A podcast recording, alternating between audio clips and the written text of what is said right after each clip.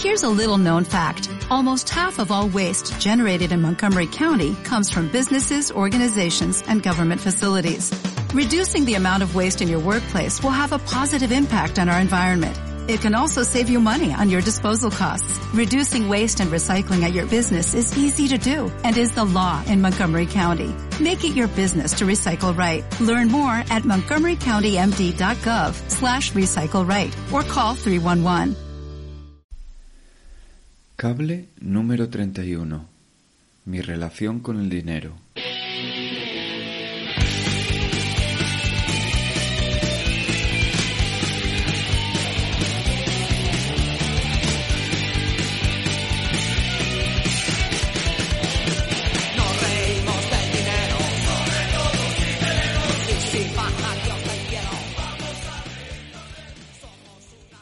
Cuando era pequeño era bastante ahorrador. Guardaba el dinero que me daban mis abuelos una vez al año en una cuenta de banco y me pensaba bastante qué hacer con las 25 pesetas que me daban mis padres cada día cuando estaba de vacaciones en un pueblo cerca de Madrid. Pensaba si echar una partida a una maquinita, comprar chuches o guardarlo para otro día y hacer un dispensio mayor. Entre eso y revender tebeos de Mortadelo y Filemón repetidos, que tenía repetidos porque a veces compraba packs de, de varios que salían mucho más baratos, pero que al ser un pack no podías escogerlos.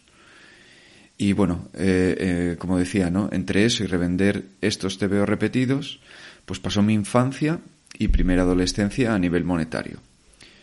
Siendo su punto más bajo cuando llegué a meter mis pequeños ahorros de cerdito capitalista en acciones de Endesa.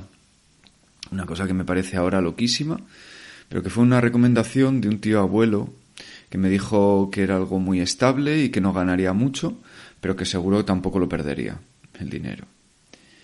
Ahora, pues eh, claro, entiendo el porqué, a qué se refería.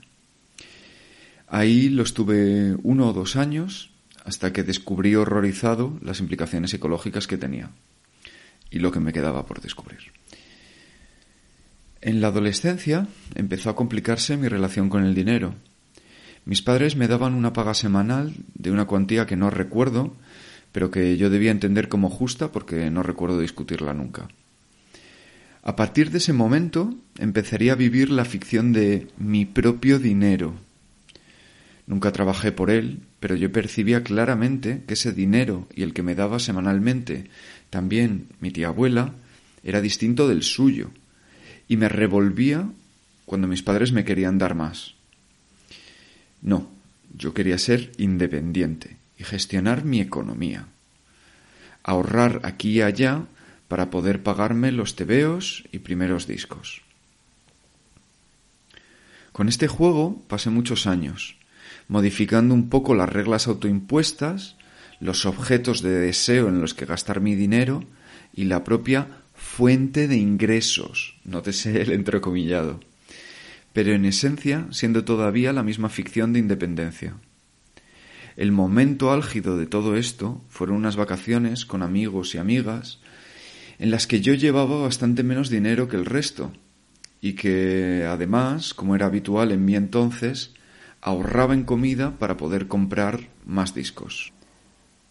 Un amigo, en el único encontronazo serio que he tenido con él en los 38 años que nos conocemos, harto de cómo eso condicionaba al grupo y de un episodio en un restaurante en la playa en el que el cocinero me dio gratis de comer porque le revolvía verme comer de una lata, en esa situación, digo, mi amigo me echó en cara mi gestión del dinero y puso en negro sobre blanco que mi dinero era el de mis padres y que dejara de hacerme el pobre. Sus palabras me ofendieron profundamente, porque yo no estaba siendo hipócrita, o no conscientemente, yo verdaderamente sentía esa diferencia. Además, ya por esos años habían empezado a surgir, quizás todavía no de forma muy concreta, los dos últimos elementos que definirían mi relación con el dinero. La conciencia de mis orígenes agrarios y el sentimiento de culpa por el privilegio de haber tenido siempre todo lo necesario. Esta mezcla me llevaba a una austeridad muy sui generis, que desde el exterior era simplemente entendida como tacañería. Y que aunque indudablemente tenía esa parte de tacañería, también tenía cierta lógica interna. Una lógica que se mantiene hasta el día de hoy. No gastar dinero en cosas que no quiero apoyar. Por eso rara vez cojo un taxi o desde luego un Uber pido comida a domicilio, llamo por teléfono o saco, de un dinero, o saco dinero de un banco en el que me cobran comisión. Son empresas y o sectores a los que no quiero apoyar. Irme a Berlín y empezar a trabajar, sobre todo esto segundo, eliminaría la dependencia económica hacia mis padres, aunque al tiempo que eso desaparecía, crecía mi conciencia de que era hijo de mis privilegios, y que no habría llegado hasta esa posición en la que me encontraba sin todas las facilidades que obtuve en el pasado a nivel educativo, y sin un sistema económico injusto basado en la explotación. Nunca nadie me ha enchufado en ninguna parte, pero mis padres dedicaron todos sus medios para que, como decía, yo tuviera la mejor educación posible. Mi nivel de alemán, sí, se debe al esfuerzo que hice el primer año, pero también a que pude permitirme centrarme en ello y estudiar cuatro o cinco horas diarias, porque una vez se terminaron mis ahorros, mis pequeños ahorros con los que me fui a Berlín, y en un momento en el que estaba pensando en volverme a España, mis padres me animaron a que me quedara y me apoyaron económicamente hasta que encontré mi primer trabajo. Os cuento todo esto porque me da repelús escuchar discursos de meritocracia que obvian desigualdades estructurales, que hacen que algunas personas jueguen con un poquito de ventaja, como siento que ha sido mi caso, y otras con mucha más. Y os lo cuento también porque he decidido dar un cuarto de mi salario a distintas organizaciones en los términos que explico en el cable número 32. Además de ser una decisión apoyada en estos motivos de, voy a llamarlo, redistribución de la riqueza, por, un por utilizar un término que se entienda, hay también otros personales. Por una parte, se da la circunstancia de que desde que me mudé a Madrid ya no tengo que pagar alquiler, tengo piso. Y ese montante se parece bastante al cuarto de mi salario del que hablaba. Y por otra parte, cada vez veo más claro que el dinero te lleva a posiciones más conservadoras, y el afán de acumularlo u obtener más y más para saciar un consumismo ciego te puede destruir. Porque, spoiler, ese afán de acumularlo y obtener más nunca se sacia. Seguro habrá quien bien o malintencionadamente me malinterprete. Para esas personas dos aclaraciones.